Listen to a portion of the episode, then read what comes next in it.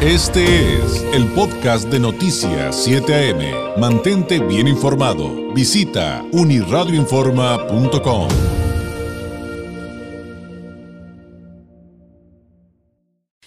la línea telefónica, el maestro Gonzalo Manrique Ábalos, consultor y maestro en políticas públicas, analista, experto en temas como democracia y participación ciudadana, catedrático en la Escuela de Derecho y Gobierno de Pacífico Universidad y en la Facultad de Derecho y Economía de la UABC. Gonzalo, ¿cómo estás? Buenos días. David, muy buenos días, ¿cómo estás? Te saludo a ti y a todo tu auditorio como Muy cada bien. miércoles. Muy bien, muchísimas gracias, espero que tú también. Oye, eh, ¿de dónde partir para entender lo que está sucediendo con Donald Trump en los Estados Unidos eh, luego de que eh, pasó todo esto de que se declarara inocente de esos 34 famosos cargos en su contra? Pues bien, David, mira, eh, yo yo yo sé que luego este aquí no quienes nos escuchan a veces eh, dependiendo la opinión este pues nos nos tachan o de o de demócrata o de republicano y a lo mejor lo que les voy a platicar el día de hoy no no va a ser así como que les va a encantar escuchar, pero es la realidad, ¿no, David? Y, y el día de ayer lo que pasó fue que el Ministerio Público, District Attorney, como le llaman en Estados Unidos, que allá son electos mediante el voto popular, que es una figura entonces un tanto en torno pues, política, ¿no? O sea, o sea, politizado un poco, eh, presenta estos, turna a un juez y el juez este pues le dice a Donald Trump ayer, hay 34 cargos de los que te acusa el Ministerio Público y tenemos que iniciar un juicio. ¿Qué piensas al respecto? No, eh, recuerden que la justicia en Estados Unidos es un poco diferente a la mexicana. Allá en Estados Unidos puedes decir sí y para que sea un juicio pronto y expedito negocias ciertas este castigos, ¿no? Como él no va a negociar ningún castigo y como la ruta este, pues, más este más espectacular como al estilo de Donald Trump ha sido todos estos años, pues le, le dieron ayer, David, una plataforma que el expresidente no tenía, ¿no? Y que es, y que todos lo sabemos, David, que es convertirlo en la víctima. Y en México y en el mundo entero, David, en el mundo de la política, victimizarse es antídoto para tener éxito y popularidad y traducirlo en votos. Es generar empatía, generar el pobrecito, como dicen muchos, y ahí tenemos el resultado. ¿De qué es o de qué constan estos cargos? Creo que todos lo han estado eh, oyendo el día de ayer. Donald Trump le pagó a tres personas, supuestamente, no, dos de, una de ellas o dos de ellas habían tenido relaciones sexuales dentro del matrimonio cuando Donald Trump estaba casado. Y bueno, las dos personas, él antes de iniciar su carrera por la presidencia en el 2016, les paga y acuerdan una especie de acuerdo de no divulgación. Eso no está prohibido. Lo que estaba prohibido era que usara estos fines para temas electorales, ¿no? Entonces ahí, porque pues de estos acuerdos de disclosure o de, o de no hablar, pues existen. Es, eso no es el delito, el pago, el, el, el, el, el uso que se le dio a este acuerdo es el que está investigando la fiscalía, David. Y creo que sí es correcto que se investiguen y que nadie en ningún país del mundo vaya impune. Pero esto, pues David, es muy parecido a, a tantos juicios que lo hemos visto también en México cuando encarcelan a personas muy famosas un sexenio y luego luego salen, ¿no? Entonces, sí, sí es importante eh, que se haga justicia en Estados Unidos. Es la punta del iceberg, David, lo que vimos ayer. Es la punta, es el, es el juicio más absurdo y más débil que tiene Donald Trump enfrente de él en los próximos meses con la justicia estadounidense. Y creo que esto ayudó a, a esto, ¿no? A la victimización, a que la gente suba en las encuestas, a que la gente hable de Donald Trump, pero viene lo más difícil los, en los meses subsecuentes para Donald Trump, ¿no? Ahora, eh, parte importante de todo esto eh, es entender si esto puede afectar o no el que se convierta en candidato, si puede afectar o no que si gana se convierta en presidente, Gonzalo.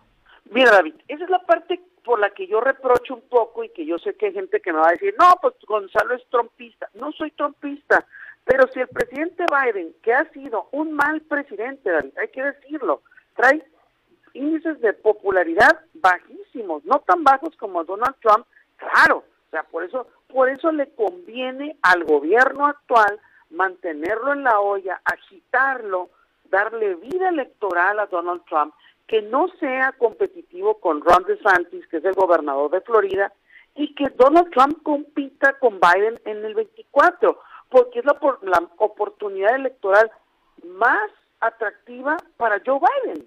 E, ese es el problema, que sí están usando de manera facciosa el Partido Demócrata enjuiciar al presidente Trump por este delito que la verdad, David, ¿por qué no, por qué no lo enjuician por haberle pedido al secretario de Estado de Georgia que le aumentara 11 mil votos a la cuenta para ganar el Estado de Georgia en el 2020? Que ahí está la conversación telefónica y que apenas están en investigación, ¿no? ¿Por qué no aceleran el proceso de la insurrección del 6 de enero del 2020, David, ¿no?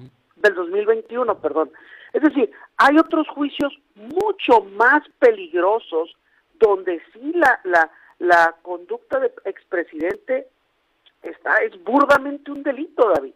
Este creo que lo sacan a la luz porque es el más eh, digamos, pues eh, es el tema un poco más fácil de combatir, fácil de que él vaya a quedar exonerado, pero hay otras investigaciones realmente preocupantes en la conducta del presidente. A lo mejor las van a sacar el año que entra en pleno proceso electoral. Ese es el tema, David, que yo reprocho de todo este circo que se está haciendo, porque se está haciendo un uso faccioso en un momento electoral donde es necesario que Donald Trump sea relevante, y sea electoralmente competitivo, que se le procese. ¿Por qué no se le procesó hace un año, hace dos, hace tres, hace cuatro, si son situaciones de hace muchos años, David? El tema aquí es el momento que se, en el momento que se está utilizando. Esto para facciosamente, insisto David, procesar al expresidente. Esto no quiere decir que yo piense que es inocente de alguna de estas conductas. Creo que en muchas carga una responsabilidad muy grande. El, el tema es que las instituciones que se encargan de la investigación de delitos se están tornando políticas. Entonces, David, pues en manos de quién estamos los ciudadanos, y esto te lo digo aquí y en el mundo entero. Oye, y ya, ya haremos alguna sesión para que nos platiques del perfil de Ron DeSantis, que últimamente también se volvió tendencia por esa ley que firmó para, para que en la, eh, eh, este, es en la Florida, ¿no? Para que puedan eh, portar armas ya sin permiso y sin revisiones. Bueno, no, un temazo, pero bueno, eso será en otra ocasión. Y tan, y tan, tan, eh, tienes razón en lo que estás explicando, que después entonces tenemos que brincar a lo que empezó a decir Trump cuando ya salió de, su comparecencia, ¿no? Porque entre otras cosas dice, el único delito que ha cometido ha sido defender a nuestro país de quienes intentan destruirlo. otra, otra declaración fue un insulto a nuestro país y dice, y dice, soy inocente. Bueno, aunque legalmente dice not guilty, no innocent, que, que ojo con esa terminología. Pero vaya, si, si algo les... El, yo, yo soy, de hecho, yo soy más bien antitrompista, yo me ubicaría de ese lado, pero si algo le tengo que reconocer al señor es que sabe utilizar muy bien su discurso o tiene muy buenos asesores y todo esto que está diciendo después de comparecer, pues va muy en tono con lo que nos estás comentando, pero sin duda. Porque David, eh, si tú me dijeras, este, va a ser procesado y se le suspendieron sus derechos políticos para contender por la presidencia. Digo, bueno, pues qué trancazote, pero no, puede competir, va a competir, ¿no? ¿Por qué? Porque el juicio va a durar muchos meses. Eh, aquí te digo, no, no, no desecho, no descalifico que se investigue que se haga justicia. Lo que yo señalo es los tiempos, David, las formas. Siempre esta, esta vieja frase de que en la política las formas son el fondo. ¿Por qué ahorita? Porque Trump está arriba del presidente Biden un punto, dos puntos, y porque Ron DeSantis se le va acercando. Entonces dicen, bueno, mejor mejor competimos contra Donald Trump, que tiene muchos negativos, a un Ron DeSantis, que está más joven, es gobernador, puede y debe de ganar la presidencia a Joe Biden o a Kamala Harris sin problema, David, dos, tres, cuatro, cinco puntos por arriba. porque pues es una, es, no es ninguno de estos dos personajes, Biden o Trump, que, de los cuales la gente está harta. Ayer hacía las, la propia CNN, que es muy, digamos, prodemócrata, el 70% de los norteamericanos están de acuerdo con que si es culpable se haga justicia, pero casi el 80 está de acuerdo en que es un uso político el que se le está dando al tema. Entonces, yo yo no no es no es que descalifique y creo que es más grave que el presidente Trump haya llamado una insurrección el 6 de enero del 21, que le haya pedido al secretario de Estado, o sea, al, órgano electoral del Estado de Georgia en noviembre del 20 que le ayudara con 11 mil votos para ganar Georgia. Está la llamada telefónica, están esas investigaciones. Creo, creo que la estrategia demócrata es pegarle ahorita con esto que es muy, eh, muy blando o muy, muy light, perdón, digo, perdón por así decirlo, y ver la reacción y decir, ¿sabes qué? Vamos a dejar las otras investigaciones hasta pasado el proceso electoral. Va, o sea, ahorita creo que es una estrategia, pues pero al fin y al cabo el Ministerio Público no está a las órdenes del presidente Biden ni de nadie, pero pareciera que así están. Ese es el punto que yo les quiero dejar hoy. No se pueden utilizar las instituciones encargadas de la justicia y de la impartición de la justicia en manos de políticos, David, o, o, a la, o al gusto de los políticos. es todo. Nada más. Lo de Trump, todos estamos de acuerdo, es culpable y que bueno, o es presuntamente culpable y que rinda cuentas de lo que hizo y lo que no hizo, ¿no? Pero el timing, o sea, el momento para hacerlo, me parece que nadie nos estamos chupando el dedo, ¿no? Digo, esto, esa es la parte que yo lamento porque pues sé que unos van a decir, ah, pues Gonzalo es amigo de Donald Trump, ya le debe haber hablado y le pasó un billete desde Mar al Lago. No, simple y sencillamente es el uso que se le den a las instituciones encargadas de impartir justicia. Y sigue muy, por cierto, sigue muy bajo en las encuestas. Estoy viendo este Joe Biden. Oye, y pues ya tampoco vamos a platicar de eso. Muchas gracias. Pero quien está haciendo, quien está haciendo, quien está haciendo otro gran negocio después de todo esto, pero gran, gran, gran, gran negocio, pues es Stormy Daniels. Pero eso será motivo de una plática en otro programa. Aquí no.